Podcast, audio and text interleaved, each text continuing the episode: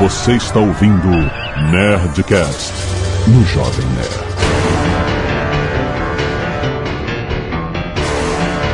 Landa, landa, landa, nerds! Aqui é Alexandre Antônio, Jovem Nerd, Solid Green é feito de pessoas. Aqui é Bullhead e o futuro sempre pode ser pior.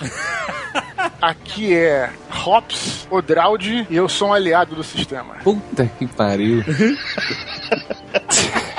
Aqui é o Android e eu vou sobreviver a todos vocês. Aqui é o Afonso Solano e em Fallout eu seria uma pessoa horrível. Fala pessoal, aqui é o Cardoso e hoje a gente vai falar daquele futuro horrível com um monte de desastres, ditadores, guerras e que a gente só imaginava que aconteceria no cinema. Aqui é a Zagal. A distopia é a antítese da utopia. Bonito. Já explicou e pode acabar o programa aí. né? Muito bem, nerds! Estamos aqui para falar sobre os futuros distópicos da ficção cinematográfica, literária. Vamos conversar sobre esses mundos terríveis que só existem na imaginação das pessoas. Logo depois do e-mail. Canelada.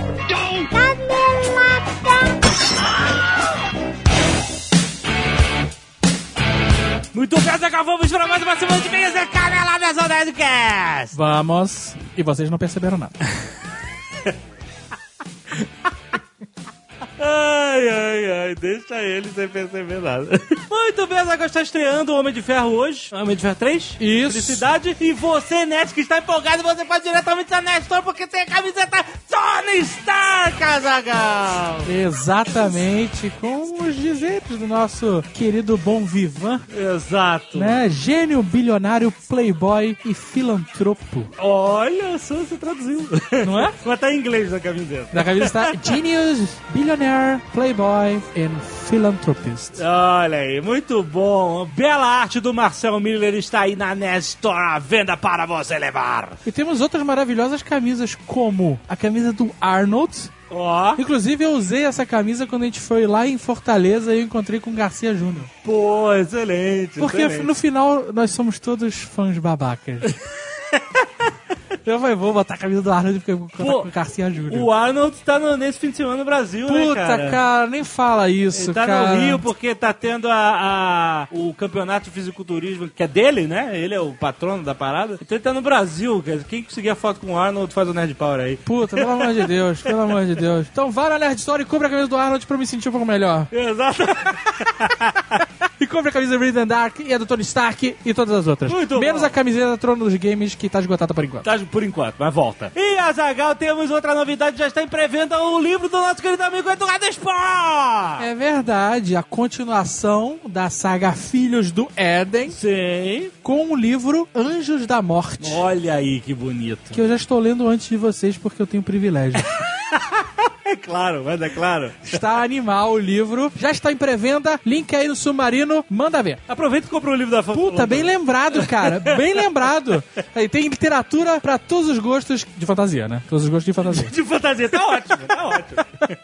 E se você não quiser ouvir os e-mails e recados sobre o último Nerdcast, você pode pular para... 17 minutos e eu sei usar as três conchas. Muito bem, legal. Muitos e-mails. Nosso querido Mauro Roboto anuncia aqui que tivemos um vegetariano ofendido do nosso último Nerdcast. A gente Olha falou- só, A gente falou de vegetariano no último? Eu não tô lembrando agora, cara. Eu sempre fico feliz de ofender vegetariano. Ah, tá bom, olha só. Excelente. Mas o Roboto manda aqui que os nerds pegaram a, o clipezinho que o Gaveta fez de Niano Jovem Nerd e fizeram duas horas seguidas dessa porcaria. Caraca, E parabéns. botaram no YouTube, então tem o link pra você ver aí. Se você clicar, tem que ver tudo. Caraca, duas horas. Deixa, faz uma reunião, Exato, deixa tocando. deixa de fundo.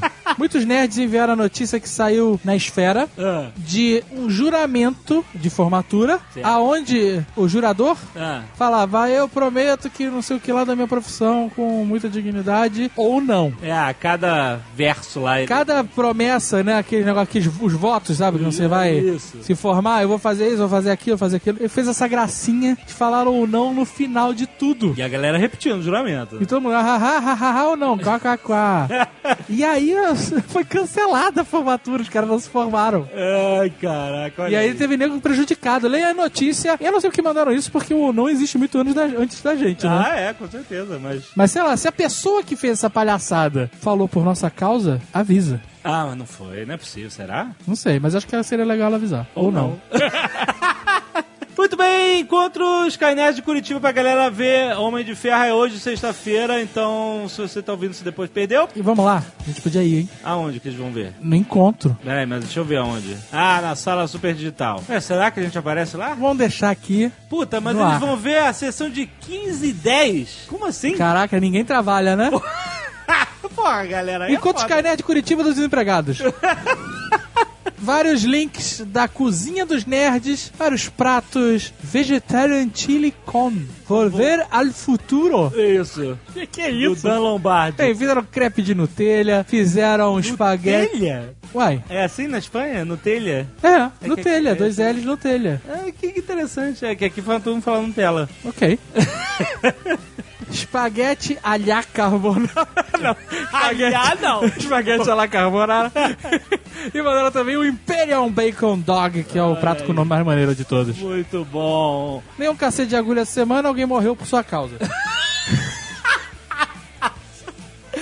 Ai, artes dos fãs, é várias, várias artes aqui. Destaque para Branca Z, por Patrícia F. Cara, um quadro que ela fez inspirada no Branca dos Mortos e os Sete Zumbis e outros contos macabros, Irado. que ficou levemente perturbador.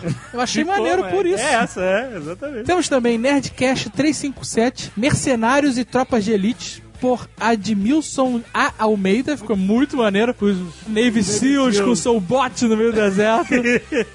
Também o Jonathan Viragini mandou o Mago Jovem Nerd e o Anão Azagal, muito maneiro, ilustra dele. e temos muitas outras artes dos fãs aí no post. Sim. Vai, confira e prestigie os nerds. Assim como os contos Skynet continuam sendo catalogados pelo Herbert Dantas. Mais de mil contos, sabia? Olha! É. Bonito, excelente, cara. E temos alguns contos que abri, pegaremos aqui randomicamente, como Olhos da Noite, A Vingança, por J.V. Scofield. Esse aí é o seu nome em inglês de autor? Schofield, olha aí. Scofield. E temos Irrigando ao Vinho, de Cecília Garcia. Olha aí. Muito bom. Vamos para os e-mails. Renan Augusto da Silva, 24 anos, analista de sistemas Joinville, Santa Catarina. Sobre o último Nerdcast Pessoinhas, né?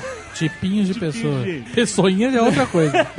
Namorei uma garota que era o tipinho de pessoa que gostava de causar vergonha alheia com seus escândalos por coisas pequenas. Algo que me irritava profundamente e que no final das contas causou o fim da relação. Olha aí. Certa vez estávamos em um shopping e resolvi dar uma olhada no preço de notebooks, o que gerou um grande pra quê? Você já tem um? Olha aí, cara. Após uma pequena conversa sobre comentário, entramos numa loja onde a- ela, ao perguntar o preço de um modelo, solta em alto e bom tom: Nossa, que caro! Na outra loja já tá bem mais barato. Caraca. Deixando o vendedor e eu com cara de cu. Me forçando a agradecer o atendimento e sair na hora. Depois disso, teve um outro momento semelhante com o direito a ela batendo boca com a atendente da franquia dos arcos amarelos sobre a quantidade de batata no meu pedido. Puta que Entre pariu. outras situações de vergonha alheia total. Hoje me sinto liberto e não me preocupo mais com qualquer movimento que possa causar esses micro escândalos. Pessoas que fazem micro escândalos, né? Tudo é um drama. Um super drama. É, existe pra caramba por aí. Ele se livrou, ainda bem, cara. Eduardo Patriota Guzmão Soares. Será que é o sobrenome ou ele realmente. né? Tem orgulho de ser brasileiro. 29 anos, analista de sistemas, como o nosso amigo Renan. São Bernardo do Campo, São Paulo. Em 1990, e se você parar pra pensar, faz muito tempo isso, Já, muito o tempo. que é assustador, É, exato.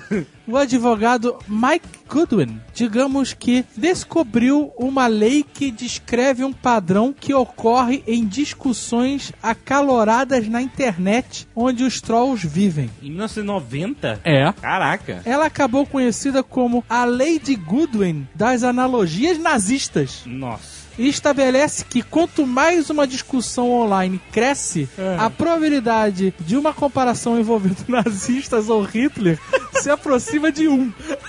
cara, isso, puta verdade isso, cara. O que é bem verdade, continua ele dizendo. Eu já discuti de tudo na internet, seja em fórum de religião, política ou até troca de receitas de miojo.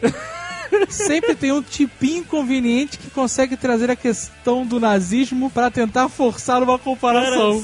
Cara, impressionante essa tese. Ela realmente tem fundamento, cara. Se a, se a parada da merda, o nego vai falar que o cara era Hitler e nazista. Muito bom. Rodrigo, 21 anos, designer gráfico, São Paulo, capital. Após ouvir o Netcast 359, aquele tipinho de pessoa, tive que escrever um e-mail para o Jovem Nerd contando uma irritante época de minha vida. No ano passado, trabalhava em uma pequena agência de publicidade, da qual o dono era uma mistura de no mínimo uns 20 tipinhos irritantes e Nossa nojentos. senhora. O cara era um vegetariano ativista e ambientalista xiita, olha aí. A cozinheira da agência era extremamente proibida de cozinhar qualquer tipo de alimento que tivesse algum produto de origem animal. Nossa. Porra, ele era vegan aggressive. Aggressive. Depois de vários funcionários se manifestarem exigindo carne, o proprietário... Mas que agência era essa que dava P- tinha um bandejão, tinha um bandejão na agência. Vai comer na rua, cara. Exato, né, cara? Bom, ah, eu- que merda, eu não consigo comer carne aqui também, né? Bom, e depois dos protestos, o proprietário veio com um discurso que não proíbe a carne vermelha devido ao abate de animais e coisas do tipo. Ele veio com um papo de emissão de gases e gastos exorbitantes de água para produzir uma simples almôndega. Ele chegou até a colar um infográfico na parede da agência mostrando quantos litros d'água gastamos e quanto o meio ambiente sofre para nós comermos um modesto bife. Essa, isso é uma estupidez. Isso é de uma ignorância. Eu, olha, eu sei que pra gente produzir a carne, a gente, eh, né, os recursos naturais, energia gasta, essas coisas, tem todos os discursos. Mas, pelo amor de Deus, né? Depois de muita discussão, conseguimos convencê-lo a liberar pelo menos o frango, peixe e ovos. Durante uma semana foi ótimo, porém na semana seguinte ele proibiu a fritura. Aí é um filho da puta. Alegando que a fritura afetaria o rendimento dos funcionários e a qualidade de vida dos mesmos, dizia ainda que fazia isso pelo nosso bem. Conclusão: só comíamos cozidos e assados, o mero filezinho de peito de frango era proibido. Ai meu Deus. Caraca. Depois disso, ele ainda teve coragem de substituir as privadas do banheiro masculino por mictórios, alegando gasto desnecessário de água para uma simples descarga. Até ok. O, o problema é que se ele tivesse trocado a privada por aquela Sideralis. Que você tem que Sabe é? agachado, Que, é, é só um buraco no, no, no chão. isso sinistro, maluco. Sabe qual é a privada de, de, de É. presídio? É, isso aí. Ele não deve ter feito isso, né? O cachorro da agência vivia fedendo porque seu dono só o levava pra tomar banho uma vez por mês, desencadeando até uma doença dermatológica no pobre cão. É um filho da puta esse cara. É um filho da puta. Discussões com esse cara eram sempre polêmicas. Ele criticava o roteiro de Clube da Luta, dizendo ser vazio e violento demais. Chegou uma vez a comparar o mesmo com Loucademia de Polícia. Porém, esse tipinho era a contradição em pessoa. Andava com um carro 3.0 a diesel, Ah, que bonito. pouco poluente pra alguém que se diz preocupado com o meio ambiente, não? E uma vez deixou escapar uma conversa que não toma banho de chuveiro há anos somente na banheira. Após ficar meio desconcertado, percebendo que todos na sala olhavam com uma feição de julgamento, tentou consertar, dizendo que só esvaziava banheiro uma vez Ah, não! Caraca, que filha da puta. Conclusão, né? Saí da agência quando não aguentava mais por alguns e outros motivos. Desde então não posso mais sentir nem cheiro nem gosto de frango. Hoje, toda vez que penso em sair do banho, fico alguns minutos a mais pra compensar as descargas não dadas do meu último emprego. Muito bom. Excelente. Wesley Osório, 19 anos, estudo gestão em TI e sou vendedor de leite e derivados. Olha aí. Em Porto Alegre, Rio Grande do Sul. Sua profissão está em risco. E agora existe uma caça ao glúten, caça ao leite. Existe uma situação bem engraçada quando fui assistir ao filme dos Vingadores no cinema com minha namorada. Bem no início da sessão, havia um cara ao meu lado conversando com uma garota super convicto do que estava falando. Dizendo coisas que qualquer nerd sabe sobre Vingadores e HQ. Ah. Mas o que me fez sangrar os ouvidos foi o momento dos créditos, aonde tal ser disse pra moça. Vamos ficar até o final, que tem uma cena extra, que vai fazer uma ligação com o filme do Batman. Ah, não. Ah, não. Ah, não é possível, cara. Nesse momento, já comecei a me tremer na cadeira. Minha namorada, me conhecendo, olhou pra mim com aquele olhar de fica quieto. Mas logo ao final da cena extra que mostra o Thanos, e que eu vi gente confundindo com o Hulk, só pra dizer aqui. Nossa. Sério, eu vi, eu vi. O cara solta a maior pérola que já escutei no cinema. Ah, não. Me enganei. Esse aí é um dos vilões do Superman. Ah, excelente. No mínimo ele achou que era o Darkseid, né, cara? É bem comum. Rafael Alcades, 21 anos, auxiliar de marketing em São Bernardo do Campo, São Paulo. Quando vocês falaram sobre pessoas que atrapalham fluxo, me lembrei de um fato que aconteceu comigo. Um dia eu estava indo trabalhar e o elevador do meu prédio parou em um andar, onde se encontravam duas vizinhas conversando, provavelmente fofocando. Uma delas estava na frente do sensor da porta do elevador e me deu um bom dia e continuou conversando com a outra. E eu, muito educadamente, disse: E aí, minha senhora, você vai. Você pode soltar o elevador e falar sobre a vida dos outros? Ou eu vou ter que ficar aqui esperando a fofoca acabar? Nossa, Foi não- educadíssimo Não isso. tem forma de educada de falar assim. As duas ficaram indignadas, a senhora saiu da porta e desde então sou mais odiado que o diabo por elas. É claro, né? Não Tinha foi maneiras educado. de educadas de, de dizer. Tu não mandou uma educada. Você podia ter entrado no elevador e apertado o alarme. Essa é uma boa, exatamente. Alisson Isidro, 38 anos, analista de sistemas Curitiba, Paraná. Cheio de analistas de sistemas aí. Não é? Vocês esqueceram de falar sobre o tipo de pessoa que liga e não fala nada. Caraca, a gente tem um amigo assim, austríaco. É, exatamente, não fala nada. Esse nosso amigo era assim, ligava pra você, tu atendia e falava, e aí, beleza? Ele, aham. E aí? Nada não. Ele ligava, ele nem, ele nem falava nada, caraca. Ele falou, cara, você, você que me ligou. cara. Exato, você que me ligou, cara. Aí ele continua dizendo: tem um amigo das antigas que tem o apelido de Surubi, que me ligava, sei lá, a cada ano e não falava nada. A conversa dele com o Surubi era mais ou menos assim: o Jovem Nerd vai fazer o Surubi Ah, e eu vou tá bom. fazer o Eu sou Alisson. o Surubi. E aí, cara, beleza? Opa, Surubi, beleza, cara? Tudo certo? Tudo certo. Silêncio de um minuto. Mas e aí, cara? Tudo jóia com você? Tudo jóia. Mais silêncio. E teus filhos, como estão? Tamo bem. Não fala mais nada. E você tem visto pessoal? Não. Então tá, Surubi. A gente se fala. Beleza, cara, falou. Tchau. Tchau. Não, nosso amigo era assim mesmo, cara. Era assim mesmo. Numa dessas ligações, percebi que ele já nem respondia o que eu falava, mesmo não tendo sido eu quem ligou. Aí não aguentei e perguntei: Tá tudo certo aí agora com você? Porque você está demorando pra responder. É que eu estou jogando no computador, cara. Que Ah, não, filha da puta, cara. Puta, cara. Bom, apesar de tudo, Surubi é um grande amigo. Deixa aqui um recado. Me liga, Surubi! Mas vê se fala comigo.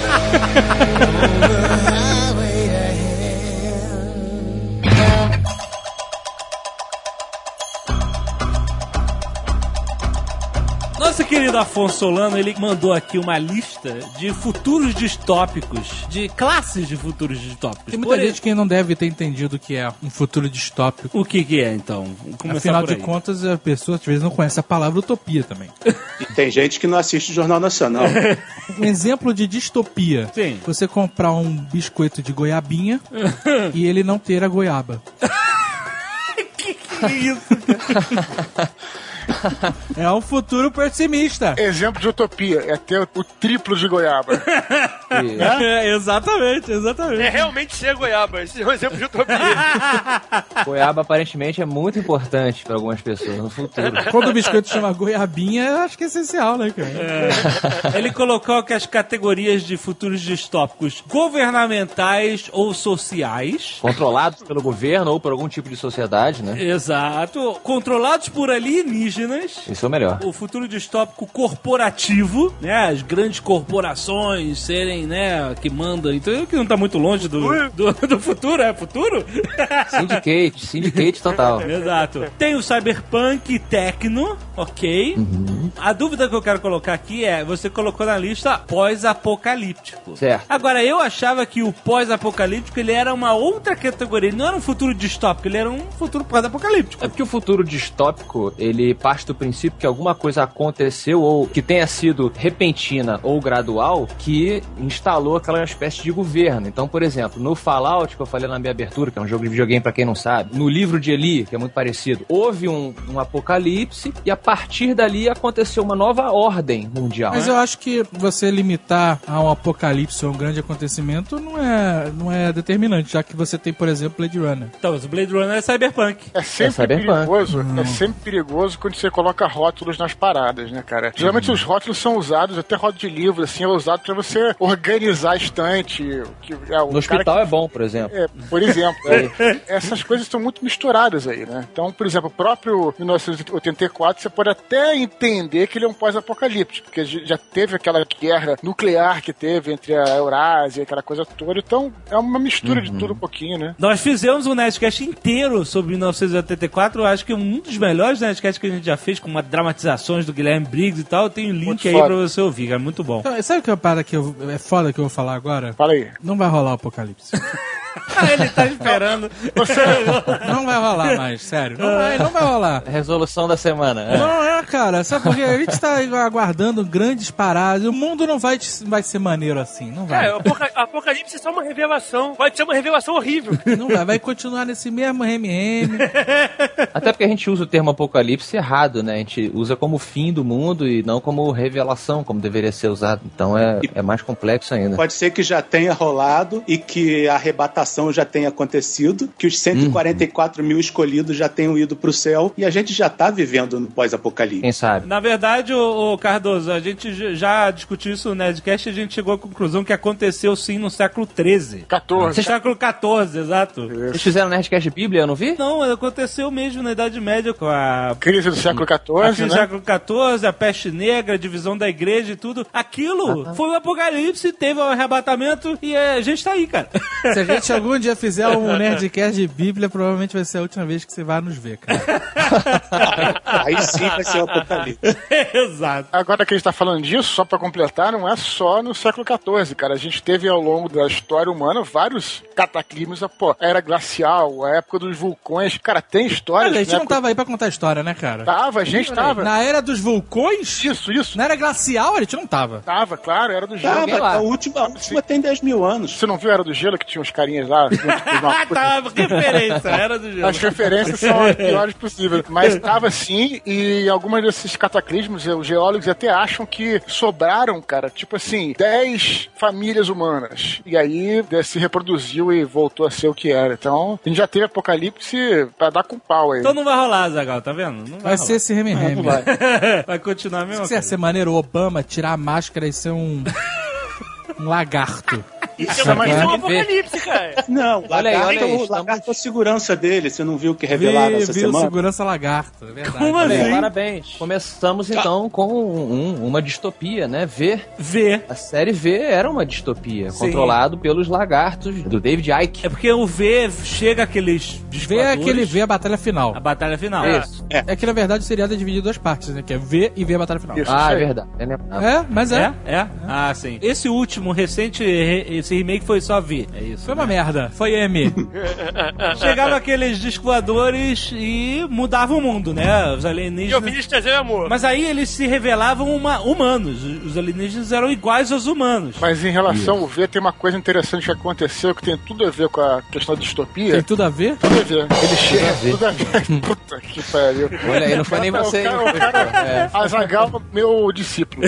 Os caras chegam como se nada tivesse acontecido, como amigos e tal, e aos poucos eles começam a instaurar um estado policial, uma ditadura controlada por eles. E é uma das Na características. verdade, disso- na verdade, eles não estão, eles são malandros, porque aos poucos os acontecimentos vão rolando de nego contra eles, e eles vão ficando, de os- eles são os bonzinhos que estão criando a palha policial, não porque eles são coisas, mas é pra proteger eles e proteger todo mundo dos malucos que estão querendo, Dos que rebeldes. querendo atacar eles. Os rebeldes são malucos, eles são bonzinhos. É, e o que acontece? A força, a, a- a manobra deles no começo do seriado ali é, é política. É. Eles vão se aproximando dos poderes políticos, dos líderes e fazendo a cabeça desses caras, entendeu? Prometem uma porrada de coisa, cura de doença. Exato. Eles prometem, eles prometem uma utopia. Olha só que interessante. Isso. Eles prometem uma utopia. E por debaixo Entregam. do pano. Bom, não, não entregam uma utopia, porque isso não existe. Mas na verdade, por Começam, baixo é. dos panos existe uma distopia. É excelente tema para abertura do programa, porque realmente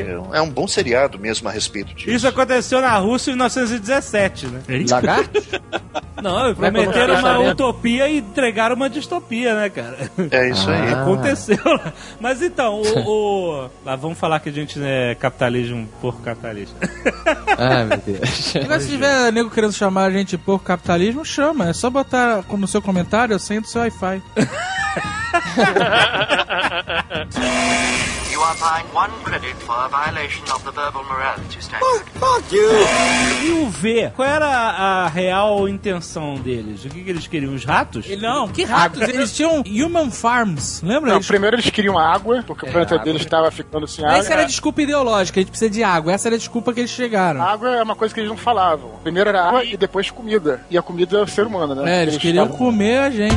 Eles queriam comer a gente. Queriam comer a gente. Foi ótimo. Isso é interessante porque virou uma parada meio campo de concentração. As pessoas iam sendo afastadas, iam sumindo, como acontece em qualquer estado totalitário, né? Vão desaparecendo. E no caso deles, como é uma fantasia, assim, eles realmente levavam as naves para levar pro planeta para virar comida. Mas esse seriado, ele tinha uma analogia ao nazismo, né? Os Total, o uniformes, símbolo, o símbolo dos caras. o né? símbolo deles, as pessoas irem é, é, sumindo aos poucos e ninguém se dá conta, né? Tinha até um personagem que era judeu, um idoso já, que tinha sido prisioneiro em campo de concentração, e ele percebe, olha o que vocês não estão vendo de novo, tá acontecendo outra vez. Sabe o que é mais maneiro, Zagal? Que o, o neto desse cara, que também é um judeu, um moleque, é um ser humano, é humano, e ele se alia, ele é um merda, né? É, e ele se alia rapidamente aos, aos lagartos, como é, acontecia, por exemplo, nos guetos, nos campos de concentração, que tinham aqueles judeus que se aliavam aos nazistas para servir como policial e ganhar benefícios em cima disso. Então, também tem essa figura. Sim. Curioso que ele era judeu, né? E esses alienígenas eram tão casca-grossa que na primeira versão o alienígena bonzinho era o Fred Krueger. É verdade, é verdade. Era o cara que fazia muito- Ele Agora, não, tinha, ele não tinha mostrado as garras ainda. Agora, no nazismo você tinha a juventude hitlerista e no V você tinha o quê? A juventude lagartixa? É, é, chamava, chamava Amigo dos Visitantes, era o nome do, do grupo. Pau mandado, é o pau mandado. E geralmente é aquela coisa, sempre um merda. O cara que não consegue se integrar numa, numa sociedade normal, né? É o cara excluído, então ele vai agarra aquilo como coisa mais importante da vida dele. E Né? nego dá poder pra esses caras, porque Exato. assim, na prática ele não tem poder nenhum, mas ele tem um poderzinho ali local que pra ele é, é- ele vê o o que é? É o famoso rei da merda. É, O exatamente. cara ganha um Essa pequeno é a, é a poder. chamada sínd- é a síndrome de porteiro. Micropoder é a pior coisa do mundo. Exato. Eu não tenho problema nenhum de lidar com um mega power nazi, no comandante nazista, mas o porteiro do prédio dele é muito pior. You are fined one credit for a violation of the verbal morality standard. Sabe uma distopia que eu acho muito interessante? Quer dizer, na verdade, eu não sei se ela é uma utopia ou distopia. É uma coisa até complexa. A do Demolition Man, o O Demolidor. O Demolidor. Sylvester Stallone. Exatamente. Versão brasileira Jovem Nerd. Exatamente, o, o Demolidor é bem lembrado, porque ele é congelado no longínquo ano de 1997, alguma Mas coisa esse filme assim. é uma merda, cara. Sério? esse, filme, esse filme é maravilhoso. Não é Esse aí é aquele Wesley Snipes, esse aí. É, isso aí. Cara, é, bem- é Ah, bem esse filme é muito ruim, putz. Ah, Só tem uma cena maneira que é quando o Sly pula do helicóptero com um bunny jump, sabe? Ele faz um tom e solta e cai no telhado. O resto do filme todo é ruim, cara. Não, mas é, então, era um futuro que tudo tinha dado certo. É um e- futuro onde o Wesley Snipes virou jogador de futebol. O cabelo do cara. Ele, na verdade, ele, ele, ele se disfarça de utopia pela superfície, até fazendo a metáfora dentro do próprio filme, porque sob ela existe toda uma galera que vive ali nos, no, no underground na bosta, né? Quer dizer, até uma brincadeira talvez com os, os Morlocks e os. É, os Eloy. No Futurama tem a galera que vive nos esgotos, né? Mas É, e é isso, porque é uma sociedade que, ao erradicar a violência, acabou se transformando em pussies, né, cara? Falando de bundinha. Sinceramente, eu acho que quem não gosta desse filme é recalcado porque não sabe usar as três conchas. Exatamente. Acho que na internet o nego fez, né? Um diagrama de como usar as três conchas, né? Tem tratados explicando como usar as três conchas. Nenhum faz sentido. claro. Mas era um, era um futuro chato, né? Que você não podia falar palavrão, as músicas eram todos jingles felizes, né? O Rato Burger também, que o o Stallone come no underground.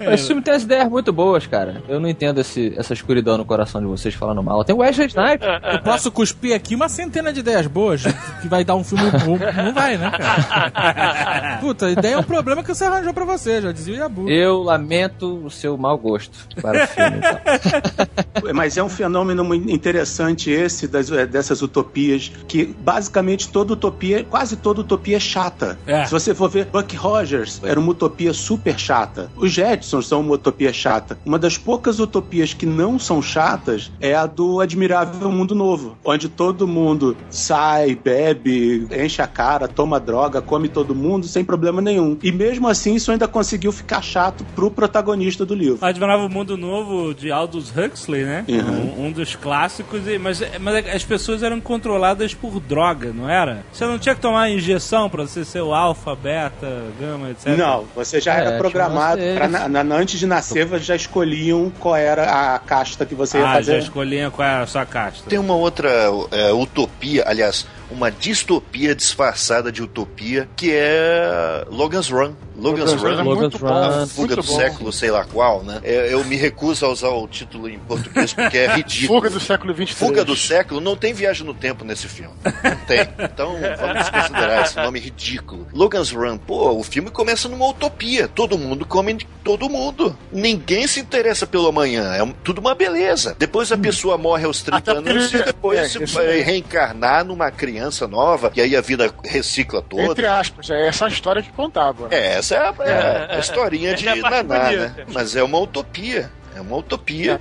Todo mundo ali, que nem banana, né? Ninguém pensa em nada, ninguém raciocina naquela sociedade. E aí, de repente, o cara acaba descobrindo um novo mundo junto lá com a menina. Como sempre, né? O cara só se moveu porque ele tava correndo atrás de uma saia, né? Mas é Era interessante. uma, era uma É a história da né? humanidade. Só pra galera entender melhor a história. É bem maneira a história do Run, que é o seguinte: teve uma guerra nuclear, o planeta inteiro ficou contaminado e as pessoas começaram a viver em cidades em redomas de vidro, né? Então lá dentro dessa cidade tinha um conselho que ele manipulava pra todo mundo e falava o seguinte: olha, vocês têm que ficar aqui porque lá fora o mundo tá contaminado, ninguém pode sair. E esse cara que é um soldado, né, ele vai perseguir uns rebeldes e até que a mulher fala: não, você não entendeu, cara. Há anos que o planeta já se recuperou, né, já tá tudo ok e eles estão mantendo a gente aqui dentro, né, como ratos numa ratoeira, como, sei lá, pra deixar todo mundo controlado da maneira que eles, que eles queriam. E as pessoas só podiam viver até os 30 anos, como o, o Harold falou. Só que o conselho lá é bem coisa, até lembra um pouco a, a coisa da- do comunismo da União Soviética, aquela coisa que tem, quer dizer, o conselho lá, o Politburo, né, os caras eram anciões que podiam viver até a idade, então eles tinham os seus privilégios, né, enquanto o povo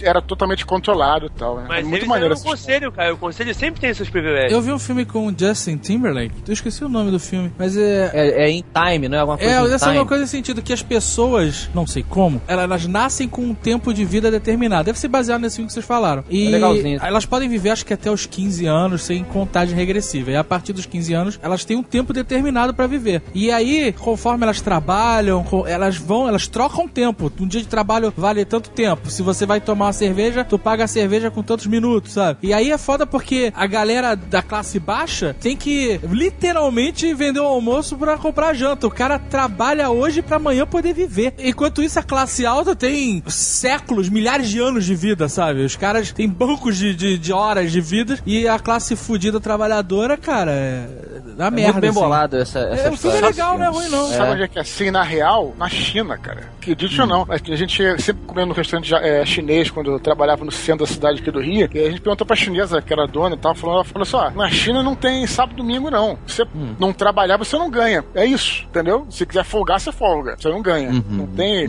descanso, né? É sinistro. Agora, tem uma questão interessante. A distopia não pode ser apenas um futuro que a gente não gosta, mas e se ele funciona apesar da gente não gostar? Exemplo, Starship Troopers. É distopia? Interessante. É, claro que é, são argentinos.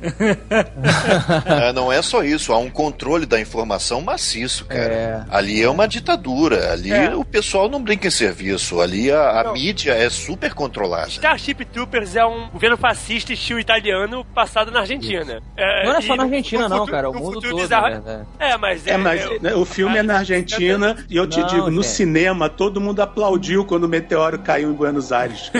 Foi muito bom. Bom. Mas a, a parada, pelo menos no filme, e um amigo meu que leu o livro me fala, é mais centrada na Argentina. Livro? Livro? É. Você tá de sacanagem, cara. É, não, isso é um sabia livro. não, do Heinlein, É um livro muito É, bom do é. Starship... Vocês estão de sacanagem? Não, é verdade. É um Não, é sério. ficção científica, cara. Mas o Você- cara... mas, Não, o Jovem. Nerd, sacanagem é muito melhor que isso, cara. Starship Troopers é uma parada zoada, cara. É zoado. Não é zoado, é que tá. O, o Diz que o, Paul diz que o Verhoeven... livro é menos zoado. É, o Paul Verhoeven ele fez algumas mudanças é, drásticas pra ter as coisas que ele gosta. Então, por exemplo, no livro, os soldados eles usam power suits, armaduras assim, bem, bem grandonas pra poder lutar contra os insetos. No filme ele colocou os caras como se fossem grunts ali pra poder ter a sanguinolência, o exagero que ele gosta de fazer pra passar a mensagem dele. Mas a essência do livro dele tá ali, o fascismo disfarçado, incluindo toda a manipulação da mensagem, porque se você perceber, os humanos é que são os filhos da puta ali, invadindo o planeta dos alienígenas com a desculpa de uma invasão, mas não é verdade. Os É, humanos distopia. invadem primeiro, os alienígenas, se, os alienígenas se vingam, digamos assim, mandando o asteroide Buenos Aires, e aí os humanos voltam pra dar porrada neles porque eles mandaram o asteroide. Cara, você tem noção? Insetos do outro lado da galáxia mandaram um asteroide, calcularam pra ele cair na Terra, em Buenos Aires. Isso não faz sentido, cara. Isso não, não- não deve ser nem discutido, cara. Não é pra fazer sentido mesmo. Aham. O Paul Verhoeven cortou uma cena de manipulação mamária da. Qual é o nome dela? Denise Richards. Isso, ele cortou uma cena que o Rico tá no parque manipulando a Denise Richards enquanto conversa com ela, e ele cortou isso. Então, depois disso, o que vier é lucro, cara, não faz mais sentido o filme. Pra que fique claro, manipulando. É que você falou mamária, depois ele tá manipulando ela no parque. É isso mesmo que eu tô pensando? A cena uma- era essa? Tem nos YouTubes da vida, Ah, e a cena era isso mesmo. ele tá milking a Denise Richards. Milking, nossa. É isso? que você tá? Ordenhando. Caralho. Mas qual a proposta dessa cena, cara? Pô, é uma cena muito importante pro filme, cara. Puta que profundidade da cena. Tá bom. Interessante, vou catar aqui, cara. Não sabia não, cara. Que doido. Muda, Mas depois muda completamente sentido do filme. You are fined one credit for a violation of the verbal morality standard.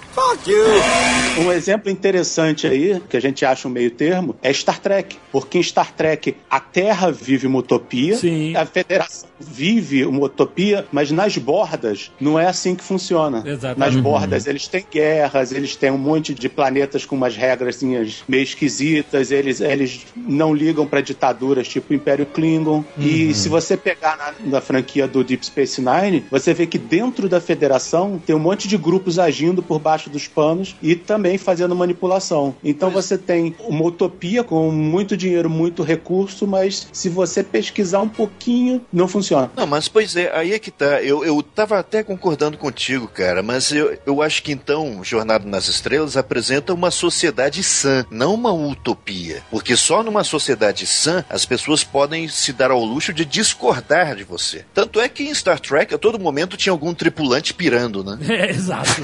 Isso era, era fato na série. Em algum momento alguém vai dar um piti, um fricote violento aqui nessa ponte. Exatamente. Isso é o que? É alguém que se dá ao luxo, se permite fazer aquilo. Ele não é morto, não é jogado no espaço. Ele é trancafiado nos seus, como é que se fala? Nos seus Aposentos. aposentos, exatamente. Só que quando você discorda demais e se mete a ser rebelde, como nos maquis que não queriam devolver os planetas pro Império Cardassiano, a própria Federação ia atrás dos caras e botava na cadeia na Nova Zelândia. Então, no final, eles faziam igual a qualquer sociedade. Você pode Exato, discordar até exato. certo ponto. Não é, portanto, uma utopia nem uma distopia. É uma sociedade. Não, a Terra é uma utopia, você pode até dizer isso, né? Que eles falam Não, várias não vezes. É, que não é, não é. Eles falam que na Terra não tem fome, não tem guerra, É. não tem doença. Tem novela. Não tem novela. exato. é verdadeiramente uma Não utopia. tem, não, não tem Big Brother, né? Em Voyager eles falam que a forma de entretenimento conhecida como televisão só durou até metade do século 22. Exatamente. Porra, holodeck, Mas vem cá. maluco. Tudo que a humanidade precisa de um holodeck, cara. Acabou todos os problemas. Vai ser o fim da humanidade. o Scott Adams do Gilbert fala que vai ser o fim da humanidade. E realmente, se eu tivesse um holodeck, eu só iria encontrar o meu, o meu corpo desfalecido, morto de fome, cercado por 12 clones da Luciana Vendramini.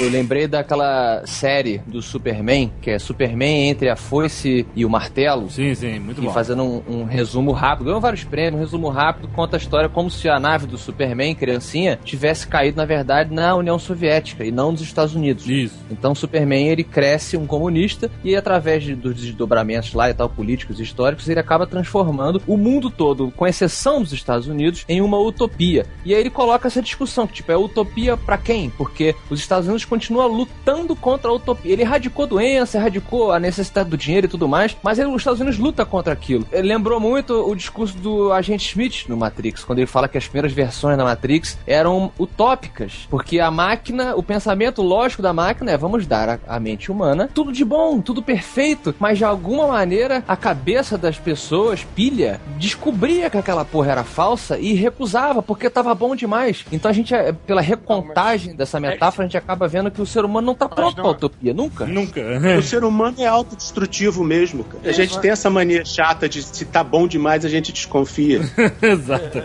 Já teve uma vez uma namorada minha que um dia me chamou pra uma DR. Olha, queria conversar. Aí eu fiz merda. Por quê? O que, que houve? Não, que a gente tá tão bem, né? A gente tá tão legal, a gente não briga tem o quê? Vários meses. Eu queria conversar pra entender o que tá acontecendo. Meu Deus. Ou seja, ela quis fazer uma DR por falta de conflito.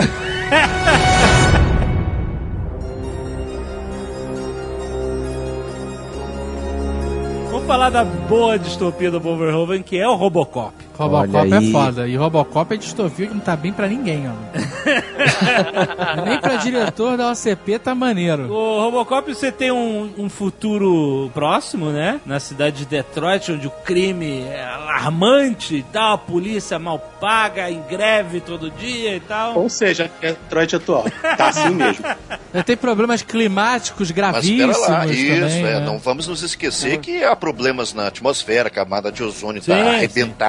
Existe uma guerra ocorrendo, acho que na Amazônia. Sim, sim, a guerra da É, Amazônia. satélites espiões estão reduzindo a cinzas ex-presidentes americanos. Existe um conflito no mundo todo.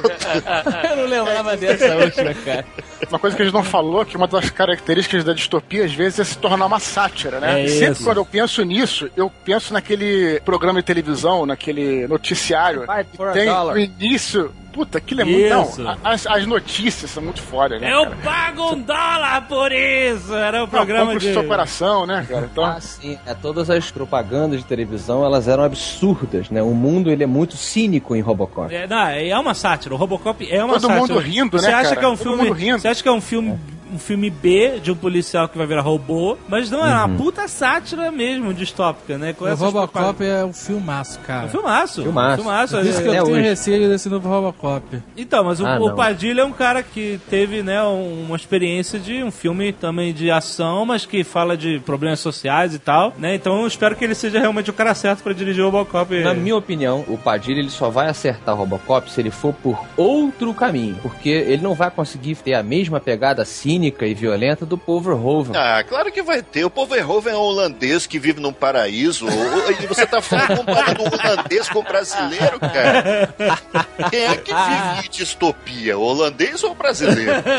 Pô, mas se ele for Ai, fazer também denúncia social, vai ser um saco, né? Ah, mas depende, olha só. O Robocop, ele, ele é cortado por vários programas de televisão, noticiários, né? Propagandas e tal, que, que elas não estão ali à toa, elas servem pra dar esse tom sarcástico do filme, né? De você achar graça nesse futuro louco, mas que não é tão distante da direção em que o mundo tá tomando, entendeu? Obviamente, na década de 80 tinha aqui o joguinho Batalha Naval, que era uma bomba nuclear, sabe? E tal. É tinha um foda. medo da guerra nuclear e tal. Mas você vai percebendo através do filme é que eles estão tão na merda que é, existe um plano também de criar uma utopia, né? Existia o plano de Delta City. Delta que era, City, é, exato. Que ia ser construído, né? sobre as ruínas da antiga Detroit. Ou seja, o mundo tá tão merda que a gente não vai consertar, a gente vai tentar criar outro mundo, entendeu? Delta City é tipo assim um condomínio de luxo pros milionários e os largar Detroit pro, pro Exato, ia acontecer como a gente viu em Homem-Aranha 2099, em Futurama, Tipo, esses filmes que nego fala assim, quer saber? O negócio cagou tanto que vamos deixar aqui quem puder sobe, mano. É, e aí a OCP, a OCP tinha aquele programa altamente militarizado de criar aqueles robôs de guerra pra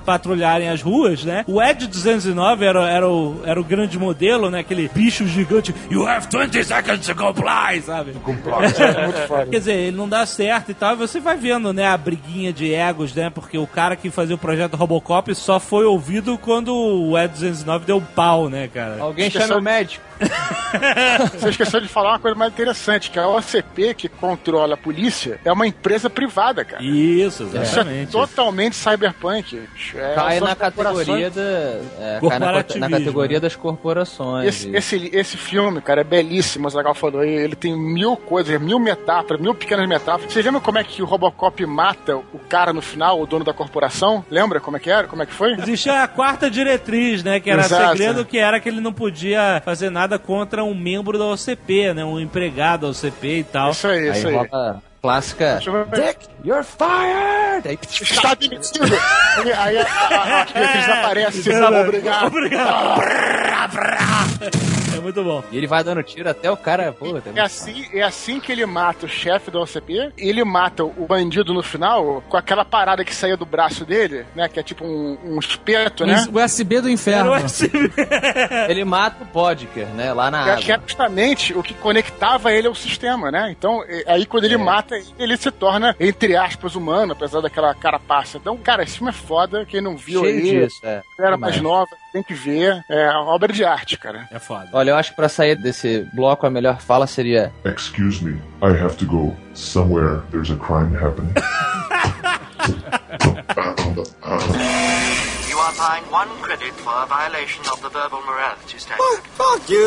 Legal, falando de Robocop, a gente pode puxar também o Juiz Dredd. O juiz Dredd é um futuro. Aí agora as pessoas ficam confusas, né? O que veio na sua cabeça quando você falou do Juiz Dredd, né? Ah, Os quadrinhos, veio o filme do Stallone ou o filme recente, né, cara? Porque- o filme recente, o último filme que teve em cartaz agora em 2012, foi legal, cara. Eu curti. É muito bom esse filme, é. Ele foi- muito apesar bom, muito bom, não. É legal. Olha só, o primeiro filme do Sylvester Stallone, não tô falando da qualidade do filme, tá? Mas de ambientação. Ele, por chegar muito mais próximo aos quadrinhos, ele retrata uma distopia muito bem bolada. Coisa que o filme novo, apesar de ser um filme muito melhor, ele só passa por cima daquele mundo. Ele se concentra muito mais nos personagens e eles transmitem pra você a aura daquela distopia. Agora, o filme do, do Stallone e os quadrinhos, quem quiser procurar, eles mostram uma distopia muito bem é, criada, uma distopia que veio da, da necessidade, né? A violência, se tor- a criminalidade se tornou tão absurda, pra quem não conhece o Dredd, que eles criaram um sistema penitenciário ridículo, onde os juízes resolvem a parada na rua, na hora que acontece. É o Nicholas Marshall levado ao extremo. Ninguém vai entender essa referência. cara, é verdade. Mas o Nicolas Marshall, ele, quando tava na rua, ele não era juiz, ele era um justiceiro. Mas ele queria fazer justiça. Então, mas é que o. o, o- Mas ele era justiça. Ele, ele estava- falava a justiça é cega, mas enxerga no escuro. Aí pegava sua motinho com sua turminha de amigos e. Mas o, ju- o juiz Dredd, ele, ele era respaldado pelo sistema legal. Sim, Era- por isso, que é o super é, Nicolas Marshall como ele gostaria de ser. Exatamente. Tipo assim, um dia alguém abriu uma gaveta daquele mundo distópico do Nicholas Marshall, abriu uma velha gaveta numa mesa de um velho juiz, utópico, e aí tinha o tratado Juiz Dredds.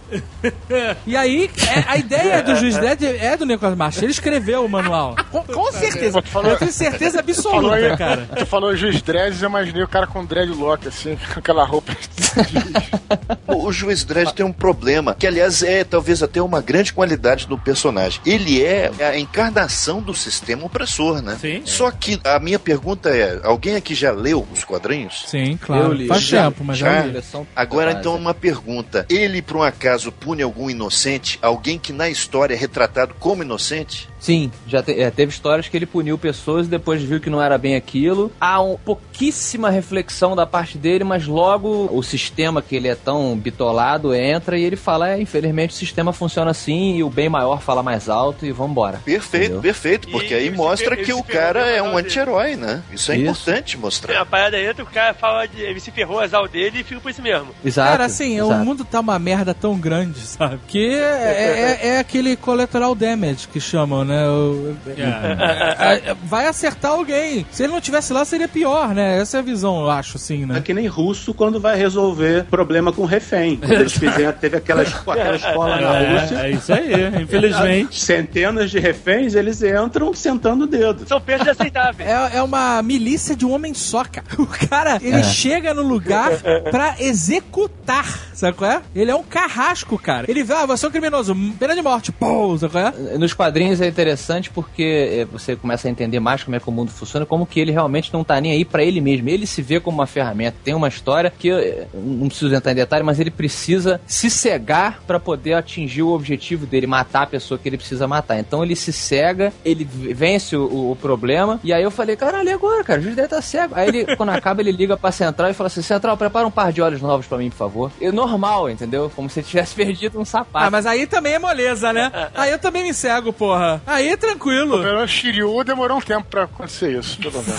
O, o juiz Dredd ele é tão interessante, cara, porque nos quadrinhos o rosto dele não é mostrado. Aliás, nesse último filme, eles preservaram isso. Isso é que eu gostei bastante nesse último Exato. filme, porque o do Stallone é claro que nunca, aonde que ia fazer o filme com o Stallone, ele não vai aparecer aquela, aquele belo semblante, né?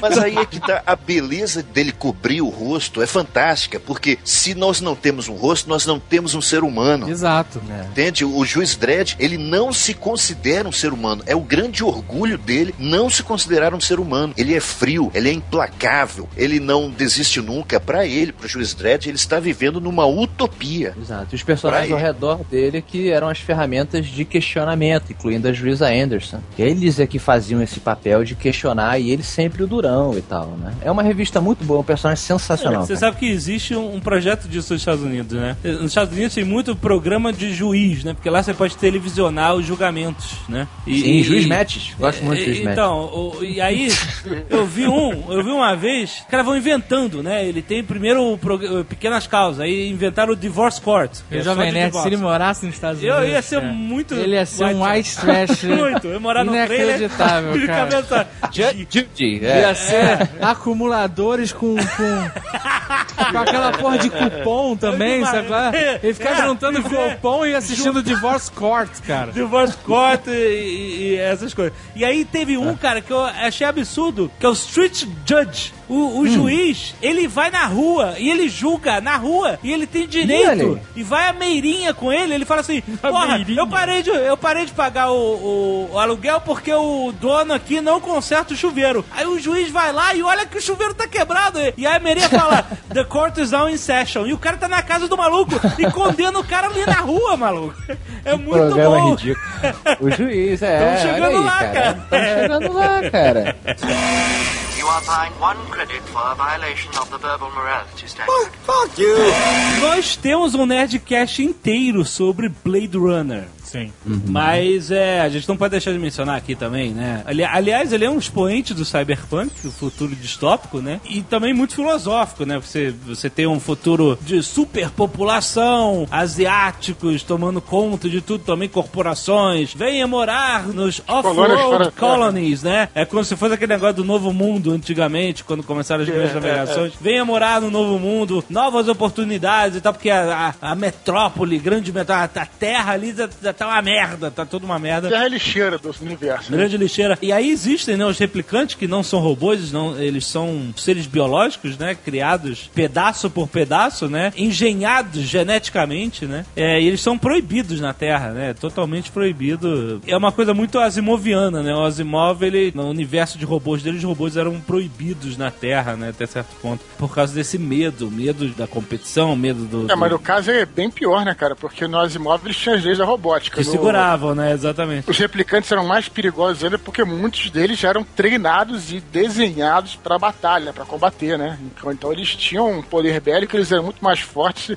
muito mais agressivos que seres humanos. Estava no gênio deles. Né? É, o Roy Batty era, era um soldado, né? Ele era Modelo- feito pra. modelo de combate, né? O único fail safe deles lá era, era a vida de quatro anos, né? É. Eles viviam só por quatro anos e não O tinha sistema como. de segurança. Sistema de segurança, exatamente. E aí não tem, né, como o cara ser qualquer coisa, né? Ele só vai viver quatro anos e vai morrer. E aliás, essa é isso que impulsiona a história, né? Ele querendo mais vida, né? E foda-se quem tá no caminho dele, né, cara? Ele vai morrer mesmo. Então ele tá. O tempo dele tá acabando e ele quer encontrar o criador para pedir mais vida, mais tempo, né, cara? É muito maneiro. Clássica coisa de quem não tem nada a perder, o cara vai fazer o que for necessário. Exatamente. You are fined one credit for a violation of the verbal morality standard. Tem um quadrinho nacional, que o argumento do Eric Archer, Fábio Kobiaco e Ronaldo Bressani. E se chama Vishnu. Vishnu é uma, uma divindade hindu, né? É Isso. Deus da destruição. Eu li, eu, conheci o autor e. O argumento é bem interessante. É muito maneiro, porque é um futuro onde teve um apocalipse tecnológico, É, isso aí. né? E, tipo, Por causa da inteligência artificial. É, é, a inteligência artificial. As pessoas tinham assistentes pessoais chamados dudes. E essas porras eram todas ligadas em rede, na nuvem. Era nuvem, entendeu? Tudo na nuvem. E aí a nuvem deu merda, entendeu? Deu merda, gente morreu. Ah, é- é a, a inteligência artificial, esses dudes, foi pro caralho. Foi, foi. Então eles, o cara, ah, dude, aonde é pet shop, sei lá. E eu, ah, vai pra puta que pariu, enfia o cachorro no rabo, sabe? não, não, não, foi um colapso econômico, É, não, e aí social. e isso partiu pra loucura total. Os caras começaram a quebrar banco, cartão, mexer em conta e por É, aí vai, exato. né? E aí- todo mundo. Já tá acontecendo, já tá acontecendo. Eu pedi pra Siri fazer um sanduíche, ela disse que não, que não gosta de mexer com cozinha.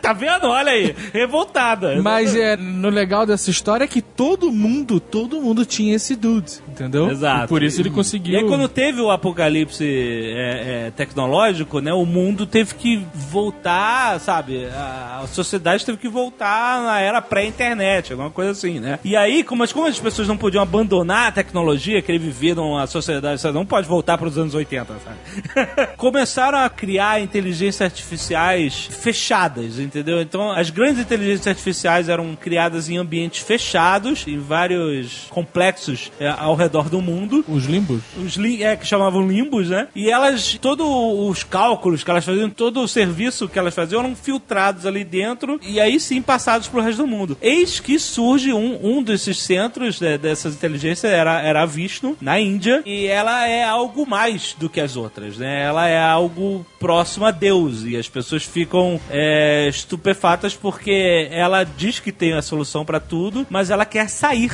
do ambiente que ela está presa, né? E aí tem toda uma briga social de, tipo assim, o que, que é certo, o que, que não é. As pessoas que estão dentro do projeto avaliando o que, que ela tem de diferente dos outros. É uma história com um argumento bem interessante, onde você tem o nascimento de uma inteligência artificial muito superior à crise da humanidade, que parece que vai ser benéfica, mas ela tá presa e ela quer sair, entendeu? Então, quem quiser procurar aí, tem por aí, Submarina, etc., procura Vishnu. Tem por aí, eu acho. Não, eles, eles vendem em qualquer loja, é bem maneiro essa, essa- esses quadrinhos. You are fined one credit for a violation of the verbal morality standard. Você falou disso, é engraçado que me lembrou de um filme que também é um futuro distópico que provavelmente nenhum de vocês viu. O filme chama Colossus de Forbin Project. É um um filme dos anos clássico. 60. é. Que isso? Depois do Hall, é o computador mais assustador que tem. Eu acho esse filme foda porque o filme caminha certinho como tem que ser pra história. Os americanos fazem um computador mega super poderoso pra controlar o arsenal nuclear deles. E eles ativam o computador. E o computador é aquele assim, filme dos anos 60. Então você imagina o computador, são várias fitas mexendo, ele escreve no teclado, não sei, e mostra uns números na tela. Aí daqui a pouco os números começam a virar palavras normais. E o computador dá uma sugestão que ele quer falar com que existe um outro sistema. Os americanos, como assim existe um outro sistema? Aí toca o telefone vermelho e os russos. É, bem, veja bem, nós fizemos um computador pra controlar o nosso arsenal nuclear e ele quer falar com um de vocês. Nossa, que irado! Os americanos, cara, como assim eles querem falar e, e tem aquela coisa? E aí os computadores falaram, ó, ou vocês nos ligam ou a gente vai soltar os mísseis. É, porque eles tentaram é, impedir essa comunicação entre computadores, né? E aí eles ameaçaram jogar mísseis de um país pro outro, né? Os dois computadores fizeram a mesma ameaça. Caraca, sensacional. E aí os dois se Legal, ligam e os dois passam a ser os controladores do mundo. Porque os dois se ligam, eles fazem uma aliança entre eles e eles dominam os dois arsenais nucleares. Tipo os nossos pais. É, eles chegam a uma unidade. Eles pensam É. como um só. Aí é um filme da, de 1970, então calor da, da Guerra Fria mesmo, do, do, do medo nuclear, cara. Muito bom. É um bom filme, cara. É um bom filme. Não sei se na época rendeu frutos, mas acho que não. Acho que é um filme esquecido, Acho que não, acho que é um filme esquecido. Mas eu- a história é bem boa e o filme é bem feitinho. Poxa, eu concordo completamente contigo. Uma pena que o Will Smith novamente vai colocar a sua mão de merda em cima de uma boa história vai acabar com ela. Qual a história? Vamos refilmar? Vão refilmar, cara. Ai, cagaram o filme. Putz, Putz, grilo. Colosso? Oi? Cagaram o filme. É um filme tão bonzinho. Com Will Smith? É isso? É, o sabotador de tudo que é belo no cinema. Olha só, Colocar a sua mão de merda em cima Que dessa. isso?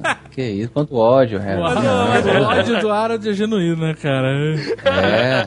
Mas eu sou obrigado a concordar, cara, de transformar uma história do Asimov em filme de ação num... Mas ele não foi ele que transformou, não é o roteirista. É, não é do cara, pô. Ah, mas o Cara, cara, ele, tá, ele, ele botou o nome dele ali, o problema é dele. o cara só aceita participar de filme que o transforme num herói. Isso é um fato. É o projeto dele, de vida dele no cinema é esse. Ele não quis fazer o Django porque ele disse que ele não era o protagonista. Não, mas é muito fácil a gente É, mas, julgar a Harold, partir você, de você relatos. viu o né? filme também. Uhum. Com isso que você tá falando que transforma como herói, você sabe que ou ele vai destruir o filme ou ele não pode ser protagonista. Ah, cara, ele com certeza vai ser protagonista, vai salvar os Estados Unidos, vai salvar a Rússia e o mundo vai ficar bonito, cara. Ah, meu Deus, vai Will destruir o filme. É o vetor de toda a utopia que existe. You are fined one credit for a violation of the verbal morality standard. nosso querido Philip K. Dick é um mestre, né, de brincar com a mente das pessoas, com esses futuros distópicos, né, com essas sociedades quebradas, né, O Blade Runner é dele, tem que colocar isso aí. Sim, Blade Runner é baseado na obra dele. Teve muitos filmes de Philip K. Dick. Teve outro filme que eu gostei bastante, foi o Minority Report. Sim, sim. Eu não li o conto que deu origem ao Minority Report. Eu posso eu. falar só do filme. Mas a, a premissa é interessantíssima, porque o filme tem uma perseguição, né? O filme é um filme de, de um, um, um homem fugindo, né? Man on the Run. Porque o... Tem uma música. É, exatamente. Exato.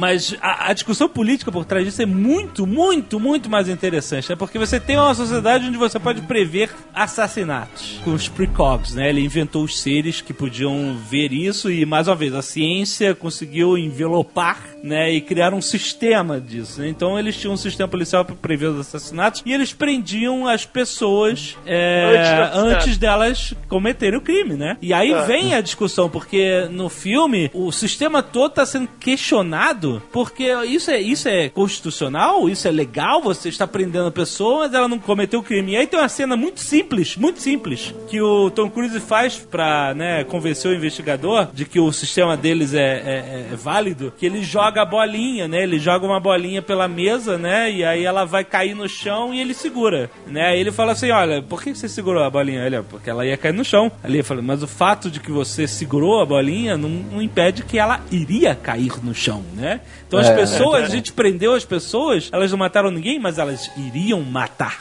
De Não, fato. a né? discussão, a discussão aí, o que faz o criminoso é a ação ou a intenção? Essa que é a discussão do filme, entendeu? Porque assim, você. Quem nunca ficou com vontade de, pô, dar um soco na cara de alguém e tal, isso faz de mim um. Não, se eu me segurei, então eu não, não vou ser preso porque eu, porque eu briguei ele. Mas a intenção eu tive. Ah, né? mas olha só, os precogs eles não percebem a intenção, eles percebem Não, o ato. É. É, ok. Essa que é a diferença. Se o cara fosse prender a intenção, fudeu, né, cara? Aí realmente não tinha como. Mas ele, sabe, ele era o ato acontecendo. Se legalmente todo mundo for preso por tentativa de homicídio, não tem problema nenhum, porque eles pegavam em cima, em cima da bucha. O pessoal da polícia Então, geralmente assim, ia ele correndo em um cima da cara bucha. na-. Agora, se, se eles, se eles conseguirem que os precogs Mas- fossem mais eficientes e eles prendessem antes da tentativa, aí seria mais complicado. Mas os caras nunca eram acusados de tentativa. Pela história do filme, ele sempre é acusado pelo, como se ele tivesse matado. E o Minority Report é novamente o mesmo, é o mesmo esquema. É uma distopia disfarçada de utopia, né? Porque pra ele o sistema era lindo, era maravilhoso. É, ele não tinha tido assassinato há seis anos, enquanto a parada tava funcionando lá na cidade. Porque eles queriam que a parada fosse nacional, né? eles estavam testando uma cidade só, né? E essa que é a discussão. E, e- e havia resultados, né, pra defender o, o, o projeto. Mas é engraçado. O genial que eu acho da história é que o chefe do projeto lá dos Precogs, ele teve que cometer um assassinato e, e esconder esse assassinato dos Precogs para não fazer o sistema dele cair. Então, para proteger o sistema que impedia que as pessoas fossem assassinadas, o cara teve que matar, né? É, né? é E muito aí bem- bem toda a, a trama se desenrola nisso, né? Eles, obviamente, né, não, não dá certo, né? O, o sistema é fechado. O sistema existe pra proteger o sistema, meu irmão. É, exatamente. É, exatamente. É. Eu, eu assisto um seriado meio merdinho assim, É. que é o Minute, não sei se alguém assiste. E aí tem um episódio. É uma, uma faculdade, né, de comunitária lá. Tá? É com o Chevy Chase, pô. Isso, exato. E aí tem um aluno que não é o principal, é um dos do elenco lá, meio deficiente, não sei como é que eu posso falar hoje em dia, em tempos Politicamente. politicamente. Mas é engraçado que tem um episódio que os caras botam ele numa banheira e tentam transformar ele no precog.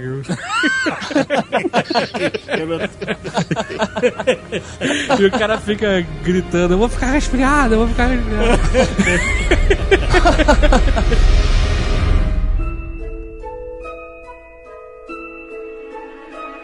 Um outro filme que eu tenho na dúvida é distopia ou é documentário? O Idiocracia. Ah, sim. É, uma, é um Foi, filme com uma ótima ideia. A realização já não é tão boa assim por causa dos atores, mas é um ótimo, uma ótima ideia, cara. Cara, eu vi, eu tava vendo outro dia na televisão o sujeito levando chute no saco. Os caras fizeram um programa de televisão agora, que um do- aliás, não, tava vendo no pânico. Tinha uma mulher que tava dando chute, chute no saco do bola.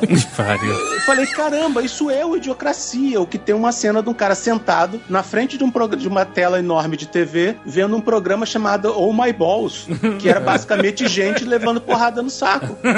Eles adiantaram em 400 anos Idiocracia, mas é basicamente a mesma coisa. O Idiocracia estrela aquele irmão do Owen Wilson. Acho que... É Luke Wilson. Isso, Luke Wilson. Ele vai parar numa realidade em que todo mundo é idiota, é retardado, e ele é um cara normal. E aí ele fica como se fosse um cara, é, uma pessoa especial e tudo mais, né? E, e ele faz uma série de críticas a partir desse, desse conceito. Eu, eu concordo com o Harold, é um filme que tem uma ideia muito boa, mas a execução dele não é tão bacana A assim. parte genial desse filme é o início, né? Porque mostra de um lado um casal de pessoas com QI eh, de normal pra elevado e do outro lado um casal com QI super baixo. E aí o filme, pô, é sensacional, cara. O filme começa a criar a árvore genealógica. Enquanto o casal estúpido vai lá se multiplicando que nem coelho, o casal com QI alto vai protelando, né, o nascimento, a, a gravidez. né? Não, não, ainda não é a hora. A gente ainda tá firmado no trabalho. Não, não, não, a gente tem que esperar um pouco mais. E vai envelhecendo, o casal vai envelhecendo, vai envelhecendo. E nada de ter filho, e nada de ter filho. Até que de repente, puf, um deles some da tela. Acho que é o homem, o cara simplesmente falece sem deixar descendentes. Enquanto que a árvore lá do casal estúpido tá florescendo maravilhosamente, tá gigantesca, né?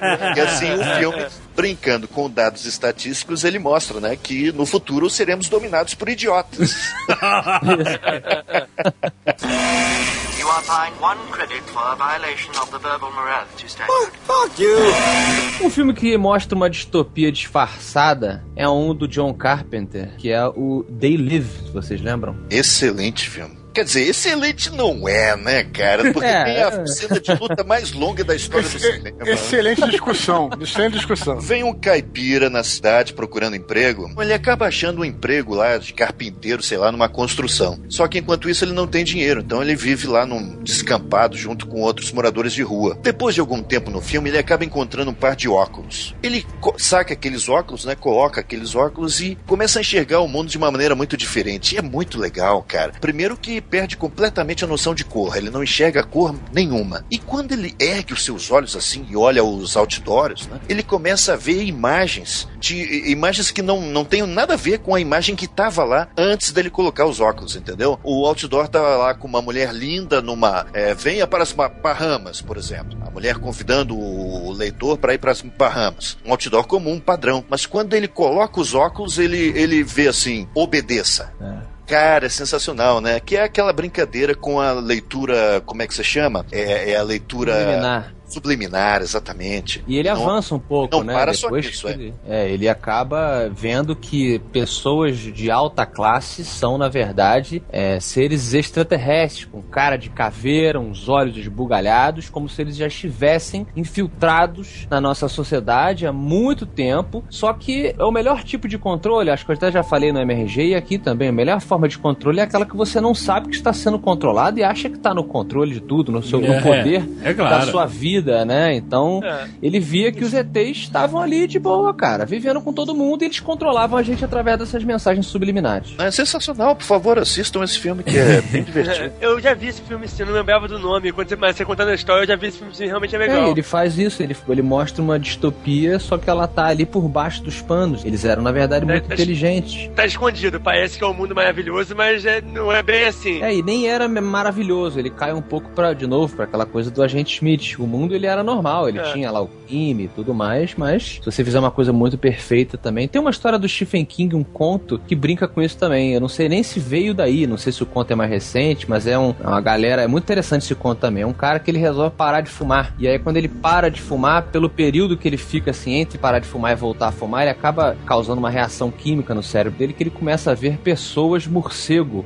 que estão também em altos cargos de, da sociedade e tal. E aí o colega dele de trabalho, quando ele vai dar um grito no que a, a- chefe dele vai falar com ele com aquela cara horrorosa de morcego, um amigo dele puxa ele e fala pra ele, cara, tem toda uma galera que descobriu isso e tal, a gente tá tentando entender. É o mesmo conceito, né? É muito bacana também. You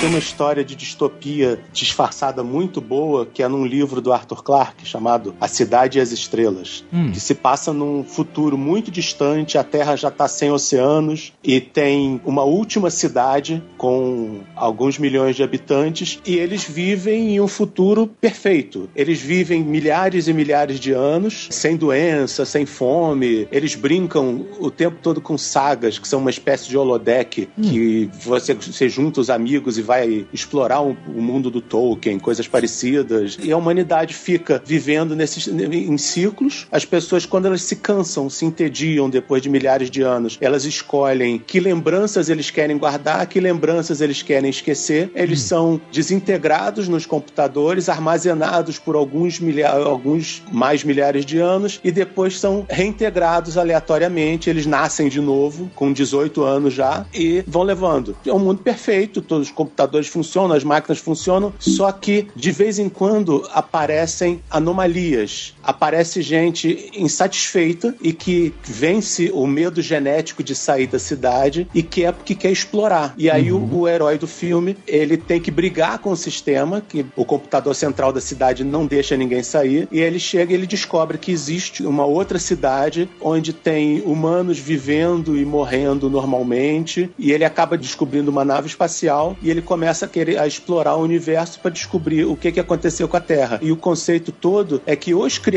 da cidade criaram essa anomalia porque eles sabiam que a humanidade ia se estagnar. E com essa anomalia teria a chance de, em algum momento, quebrar o ciclo e as duas sociedades voltarem, eh, vo- se unirem e consertarem a Terra. E ele não foi o primeiro, eles já tiveram várias outras anomalias antes. E se isso te lembra Matrix, foi uma das influências.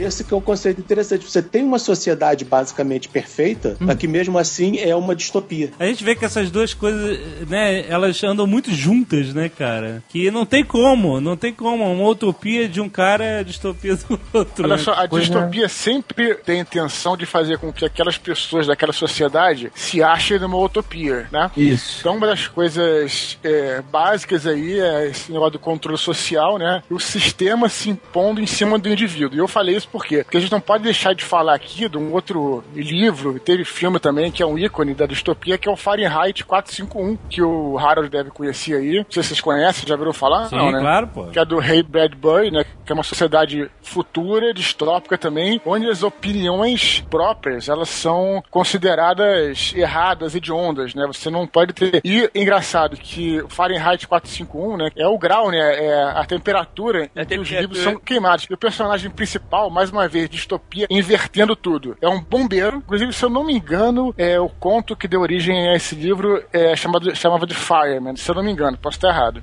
O cara era um bombeiro e a função dele era queimar os livros. Né? Que os livros nessa socie- sociedade deviam ser incinerados e queimados. Né? Então é mais uma vez essa, essa crítica aí de que a distopia como sendo ao contrário de tudo que a gente conhece, sempre te oprimindo, né? Dentro daquele sistema. Vocês estavam falando de controle e aí de genética um pouco atrás, eu vou lembrar do Gattaca também, que é um... Isso. É, esse filme é bem que É legal. um filme muito maneiro do Ethan Hawke lá da Uma Thurman. É, até o, o nome do, do filme lá é uma brincadeira lá com as bases nitrogenadas lá do É. DNA, né? Adenina, guanina, citosina, timina, né? Gataca, você vê que forma o, aquela sequência, né? Que da, dos- das letras que representam. Bom é, filme. Bom então, filme e aí é uma sociedade de, de eugenia, né? Onde as pessoas são geneticamente programadas antes de nascer. Ó, você vai nascer com o olho azul, com o cabelo louro. Mexe nos genes para que você eh, seja o máximo de inteligente possível, o máximo de capaz. Elimina as doenças genéticas, né? Aliás, isso já existe hoje, né? É, Eu vi o caso de uma família que teve um filho que nasceu com uma doença genética e ele viveu sei lá, até os 4 anos ou qualquer coisa, viveu muito pouco por causa das- da, doença genética. Antes da mãe engravidar de novo, que eles queriam ter um filho, né? O nome desse moleque era, era Roy né? Pra você saber. eles fizeram um tratamento genético para selecionar aquelas células que não continham essa doença, entendeu?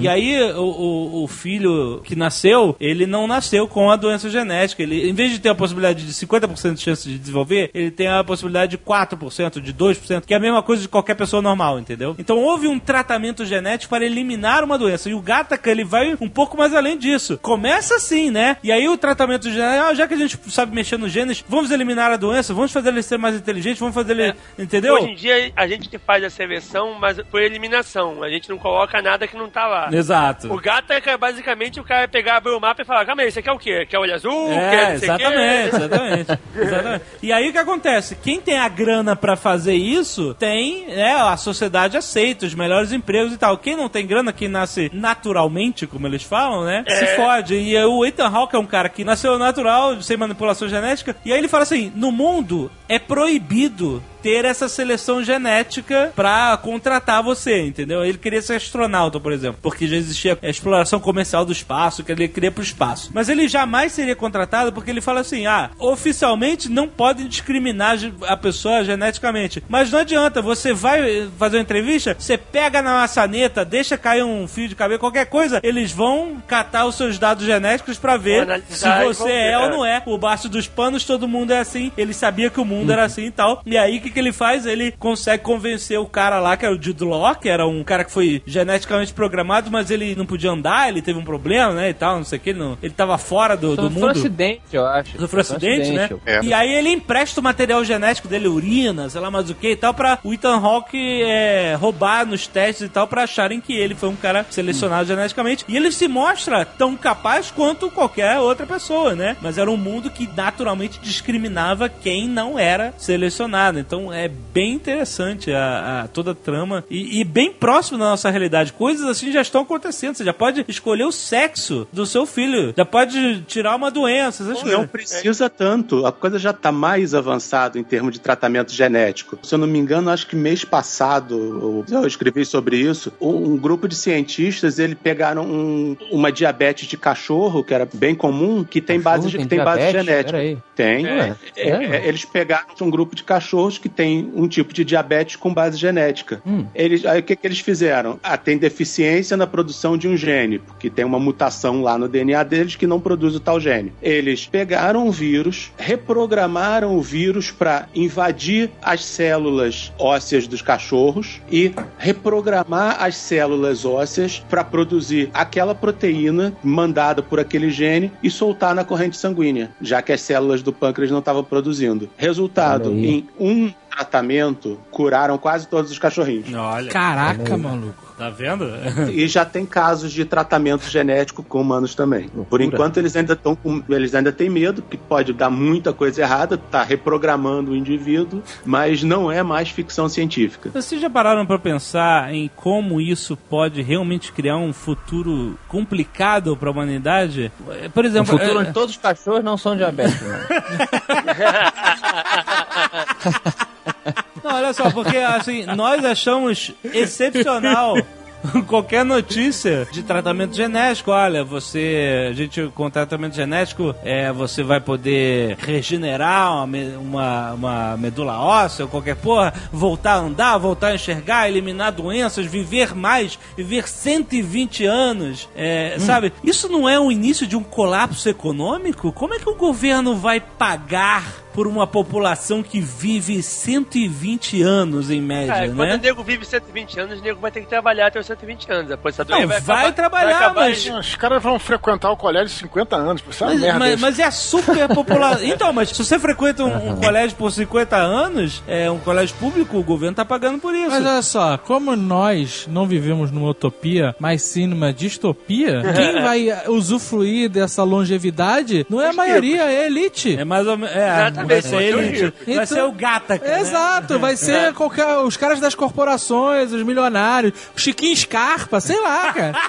Sabe qual é o grande problema dessa distopia corporativa?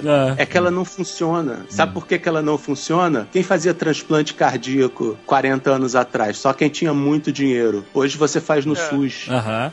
Lembra o interferon, aquele antiviral que era clássico, seria a cura do câncer, etc. Mas não funciona para câncer, mas funciona para N outras doenças e que era caríssimo, aparecendo fantástico. Minha mãe compra para tratar os gatos. Então, uma característica da tecnologia, inclusive da tecnologia médica, é que ela vai se popularizando e vai se barateando. Sim. Os remédios que a gente tem hoje são mágicos comparados com o que eles eram na, época, na época que E inventaram. você pode até comparar a, a- a expectativa de vida geral da população de é, 100 anos atrás pra hoje, né? É bem O diferente. Viagra, quando surgiu, era uma fortuna. Hoje você compra gené- genérico na farmácia, caixa com 20. Eu Olha o Cardoso por dentro aí. Cara, tá Entregou aí, cara. Não, porque, veja bem, eu, eu compraria se eu precisasse. Gente, You are fined one credit for a violation of the verbal morality standard. Se vocês tivessem que escolher um futuro distópico para morar, qual seria? Pergunta para a mesa, começando com o Sr. Harold. Soylent Green. Sabe por quê? Porque todo mundo sabe que tá na merda. Não tem como enganar ninguém nesse mundo. Todo mundo sabe que tá na merda. O planeta inteiro tá poluído, tá estragado. Até mesmo os ricos, os mais ricos, eles têm que viver numa é, relativa paura, na relativa paura. Até mesmo a carne é difícil de ser encontrada para os ricos. É uma coisa difícil mesmo. Daí uma distopia que não engana ninguém. Todo mundo sabe que ela existe. Ela não se disfarça, ela não consegue se disfarçar. Pelo menos nisso eu fico contente. Pô, o Silent Green, que no Brasil recebeu o medonho nome de No Mundo de 2020, se não me engano. É um filme dos anos 70 com Charlton Heston, que ele faz um policial que investiga o assassinato justamente de um rico. né? E aí ele vai desencavando vários segredos daquela sociedade e no final do filme acabamos por descobrir que a alimentação da população, que era a base de alga, não era a base de alga, coisa nenhuma, né? Os oceanos estavam mortos e ninguém sabia disso. Os oceanos estavam mortos, não havia mais futuro para a humanidade. Eles reciclavam a carne humana. Isso, e aí ele fica daí, assim. o- daí o slogan, Soylente é feito de gente. É, Silent is made of people! Que é mais um grito clássico. O que é bem melhor, é- convenhamos, é bem melhor do que se fosse de soja. Blue Hand, alguma sugestão, algum futuro pra você? Pior que eu também ficaria no Silent Green. Porra, todo mundo na merda comendo biscoito de gente, porra? Todo mundo É. quer comer. Pelo menos não é de soja, como disse o Cardoso. Cardoso. Olha, eu, se fosse pra escolher, eu preferia o nosso futuro atual, onde já tem cientista curando síndrome de Down em rato, com tratamento genético. Mas se é pra escolher mesmo, eu prefiro o futuro distópico de Futurama, porque lá dá pra morrer de snus-nu. Alexandre. Olha, eu preferia viver no futuro de Hunger Games, no Distrito 13, procurando Jennifer Lawrence. Nossa, cara. Jovem Nerd. O pior é que tu ia entrar na fila, porque tu não ia ser o único. Tinha pelo menos já dois malandrinhos ali na frente. Eu já sei qual eu escolheria. Matrix, com certeza, mas plugado. ah, boa, boa, claro. Eu, se, se pudesse ver num futuro distópico que não esse que vivemos, escolheria o futuro daquele filme Strange Days, Estranhos Prazeres. Sabe qual é? ah, Juliette Lewis, muito bom. Isso, que os caras têm um. é, existe uma tecnologia. O mundo tá do cara, indo pro caralho, bug do milênio, tem um negócio desse aí. É o futuro distópico do passado, na verdade. E eles têm uma tecnologia que você consegue gravar as memórias das pessoas, né? Você bota um negócio na tua cabeça e você consegue gravar isso num E disquete. rola um tráfico de E aí memória. você pode viver a memória de outras pessoas e tal, e, e sentir os sentimentos, as emoções e tudo mais. Seria bom porque eu poderia finalmente fazer o live commentary. Afonso Solano, Pois não. qual é o futuro distópico que você gostaria de estar? Eu, eu vou ficar com o futuro distópico da Druuna. É, série quadrinhos. por, razões, por razões óbvias, fica aí para a imaginação dos presentes. razões odanistas, né? Ele também quer morrer de snus-nu. Exato, que é. Todo mundo tem a chance com a Druna, quem sabe, né? Afonsinho ali, de repente. Pô, se for assim, pode mudar pra Barbarella. Pô, aí melhorou muito.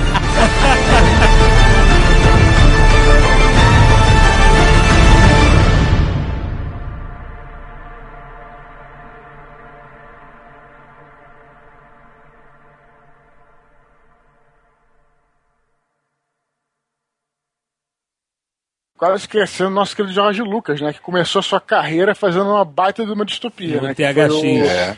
THX. Uma baita exatamente. distopia chatíssima. né? Corta essa merda, corta essa merda. Vamos esquecer, vamos continuar esquecendo. Este Nerdcast foi editado por Radiofobia, podcast e multimídia.